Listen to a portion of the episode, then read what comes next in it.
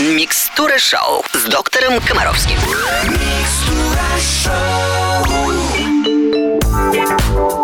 Вы слушаете «Русское радио». В студии Алена Бородина. Мы начинаем программу «Микстура шоу», в которой наш любимый доктор Комаровский дает мудрые, взвешенные советы родителям о том, как растить здоровых и счастливых детей. Вопросов много, ответы через три минуты.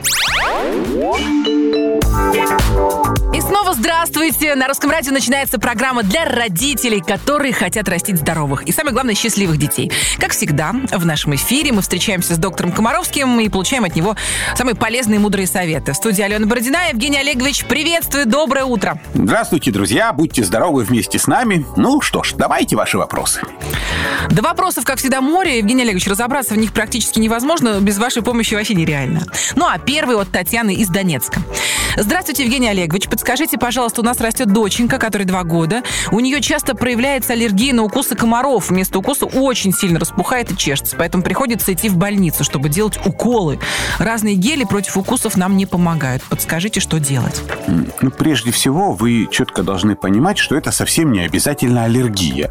Ну, когда человека кусает насекомое, то на это насекомое, на яд насекомого, который попадает в организм человека, э, может возникать реакция, и это нормально, в принципе. Ну, не, не может ведь такого быть, что вас покусали, и вы вообще на это реагируете никак. То есть, скорее всего, речь идет не об аллергии, а о ну, высокой чувствительности к укусам. Об аллергии можно говорить в том случае, если вам с каждым годом становится все хуже и хуже. Вот на это я обращаю внимание. Теперь по поводу помощи. Вылечить аллергию нельзя. Облегчить, конечно же, можно.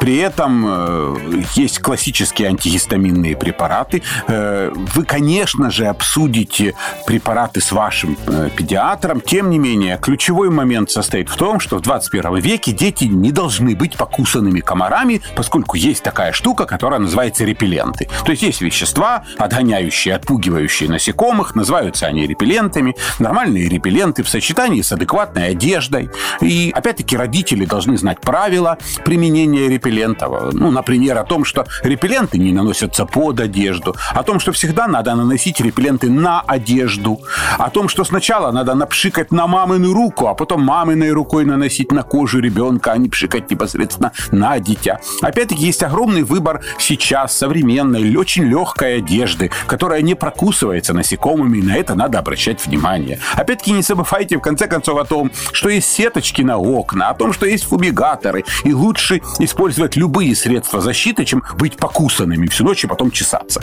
То есть об этом надо думать. Главное, это в ваших руках. Спасибо, Евгений Олегович. Мы обязательно продолжим Микстуру шоу буквально через несколько минут. В эфире продолжается Микстура шоу с доктором Комаровским и разговор о детях э, тоже продолжается. На очереди вопрос от Елены из города Хадыжинск. Здравствуйте, у дочери с двух лет нервные тики. Были у двух невропатологов. Один каждые полгода назначает лечение в таблетках и уколах, физиопроцедуры. Другой говорит, что лечения от нервных тиков не существует. Мол, с возрастом пройдет. Хотелось бы узнать ваше мнение. Заранее спасибо. Действительно, не существует волшебных таблеток, уколов, которые, в принципе, это лечат. Иногда это особенности нервной системы ребенка, и надо понять конкретный диагноз, что, какие нарушения, какая конкретная болезнь привела к возникновению тиков. Действительно, это очень часто перерастается, особенно если на этом не фокусировать внимание, особенно если ребенок не боится, что у него эти тики возникнут и так далее, и так далее, по действиям каких-то обстоятельств. Очень часто тики связаны с тем, что у ребенка имеет место очень интенсивный рост, а в процессе интенсивного роста организм потребляет большое количество кальция, а снижение уровня кальция в крови приводит к повышенной нервной возбудимости, следствием которой являются тики. Поэтому в любом случае, если у ребенка есть тики, то нужен не столько невропатолог, сколько адекватный педиатр, с которым вы должны проанализировать, а какое количество кальция в рационе вашего ребенка, есть ли он в достаточном количестве молочные продукты, вот это очень важно, да, э, в конце концов, можно определить уровень кальция в крови. То есть вот на эти вещи я бы советовал обратить ваше внимание. Тики – проблема достаточно распространенная. Я должен сказать, что иногда тики – проявление некоторых болезней, например, некоторых ревматических болезней. То есть к чему я все это хочу сказать? Что тики – это не неврологическая проблема. Это проблема, которая находится в компетенции грамотного педиатра. И надо на нее смотреть э, как бы ну, широко открытыми глазами, а не только с позиции нервной системы. Спасибо большое, Евгений Олегович. Это «Микстура шоу». Мы вернемся в эфир буквально через несколько минут.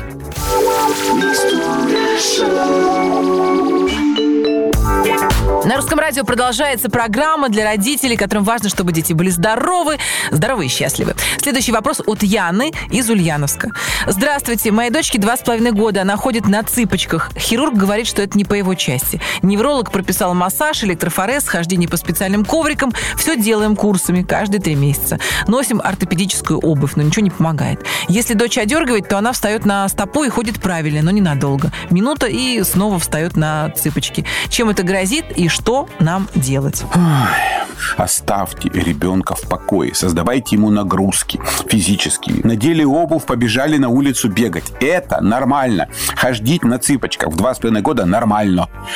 Я фиксирую ваше внимание на то, что есть некоторые неврологические проблемы с повышенным тонусом мышц, в частности икроножных мышц, когда ребенок просто не может стоять нормально, он вытягивает носок. Но в этой ситуации хождение на цыпочках – это один из симптомов. Это не единственный симптом. Есть огромное количество других проблем. Если бы вы мне сказали, мой ребенок не может самостоятельно встать, не может стоять. Когда я его держу, он упирается только на носочки, на пятки стоять вообще не может. У нас постоянные проблемы, судороги, отставание в развитии и так далее, и так далее, то я бы вам сказал, не надо лечить хождение на цыпочках, надо поставить диагноз и лечить ребенка в целом. Вы огромное количество внимания уделяете проблеме, которая на самом деле не есть проблема. Это проблема в вашей материнской голове. Оставьте ребенка в покое. Никакой ортопедической обуви, никаких электрофорезов. Массаж полезен массажистам в таких ситуациях. Еще раз фиксирование. Живите нормально. Бегайте, прыгайте, перестаньте на это реагировать. Здоровые дети могут ходить на цыпочках и до трех, и до четырех лет. Эпизодически. Серьезную болезнь вы не пропустите. Будьте здоровы, слушайте «Русское радио». Мы с Евгением Олеговичем Комаровским вернемся в эфир буквально через несколько минут.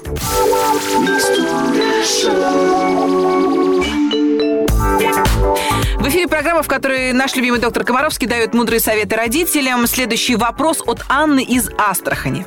Здравствуйте, Евгений Олегович. Очень важный вопрос. Сейчас мы все заряжаем свои гаджеты, нередко розетки находятся у изголовья кровати.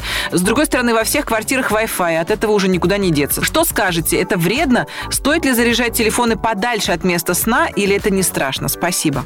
Вы знаете, тема эта действительно волнительная. И на сегодня просто безумное количество уже есть исследований на эту тему. И пока на сегодня реально доказанного риска нет. Ну, то есть считается, что да, если интенсивное облучение непосредственно направлено на головной мозг, то которое будет действовать там три года подряд, то это действительно может привести к побочным эффектам. Тем не менее, на сегодня, еще раз говорю, куча версий, куча версий, куча предположений, куча есть гипотез о том, что с этим может быть связано и э, психологические расстройства, и нарушение сна, и какие-то там истерики, и, и, и, и, и, и, и все что угодно. Но современная доказательная медицина не в состоянии на сегодня методами существующими доказать опасность этого. Вот нет такого. Поэтому я не готов сейчас рекомендовать какие-то особые ограничения. Что вы должны четко понимать? Что да, есть определенное излучение, которое от, исходит от телефона. Это излучение, его интенсивность резко уменьшается по мере того, как мы этот телефон отодвигаем от нашего организма. Да? Ну, то есть буквально 10 сантиметров уже оно уменьшается в десятки раз. Поэтому не приучайте детей, например, плотно прижимать телефон к э, уху. Это раз. Второе. Э, учитесь пользоваться гарнитурами. Это круто. Это помогает реально. Да? Вот на это обращаю ваше ваше внимание. Ну вот, собственно говоря, вот это и главные как бы меры предосторожности, на которые вы должны обращать внимание. Спасибо, Евгений Олегович. Многое стало понятно. Я надеюсь, что мы с этим тоже разберемся и продолжим нашу программу «Микстура шоу» на русском радио буквально очень скоро. Каждую субботу на русском радио доктор Комаровский отвечает на ваши вопросы. Нам написала Галчонок из Барнаула. С какого возраста детям нужно начинать чистить зубы? Галчонок, зубы надо начинать чистить, как только вы увидели первый зуб. Вот именно так. Во-первых, вы должны знать, что я еще раз повторяю то, что мы говорим очень много раз, что дети копируют поведение взрослых. Ребенок должен видеть маленький, как мама чистит зубы, как папа чистит зубы, как вы берете зубную пасту, как вы берете щетку, как вы этой щеткой возюкаете во рту. Правильная первая зубная щетка – это, как правило, щетка на пальчник. Это щеточка, которая надевается на палец мамы, ну или на палец папы, они разного даже диаметра выпускаются. И вот как только вы увидели вот этот маленький зубик, вы начинаете ребенку его чистить. Вот просто возюкаете, никакие зубные пасты не нужны вообще. Это очень важно, чтобы ребенок полюбил эту процедуру, увидел, как это все реализуется. Понимаете, это вот для него это просто очень важно. Дальше, следующим этапом будет первая самостоятельная зубная щетка. Как правило, это уже та щетка, которую вы дадите ребенку в руки. Она, как правило, отличается тем, что на ней очень мягкая щетина. И второе, она имеет специальное кольцо, широкое кольцо, ограничитель на ручке, которое не позволяет засунуть ее глубоко в рот. Это уже будет первая самостоятельная щетка. И вот только тогда, когда вы сможете э, быть уверенным в том, что большую часть зубной пасты ребенок сможет выплюнуть, вот только тогда можно будет использовать зубную пасту. Хотя, как правило, зубные пасты, которые специально предназначены, сертифицированы для применения... Они очень вкусные, да, дети их едят. Да, но вот, как правило, пасты, которые сертифицированы для детей раннего возраста, они не опасны в случае проглатывания. Они не содержат этих самых опасных компонентов. Таким образом, еще раз фиксирую внимание. Вы начинаете чистить зубы, как только они появляются. Увидели, значит чистим.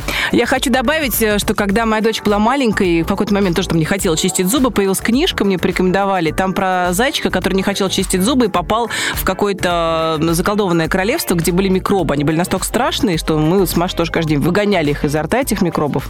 И такое большое подспорье было, надо сказать, мне в помощь. Да, да, да. Так что ищите различные творческие подходы, в том числе в общении со своими детишками. Евгений Олегович, спасибо. На сегодня будем закругляться. А, я хочу вас поблагодарить за очередную порцию спокойствия и мудрых советов. Будьте здоровы, не волнуйтесь, мы с вами. Всего доброго. Я, Алена Бородина, жду родителей в эфире ровно через неделю. По будням ловите мини-версию Микстура Шоу 15 капель. Один вопрос, один ответ. Будьте здоровы. На русском радио.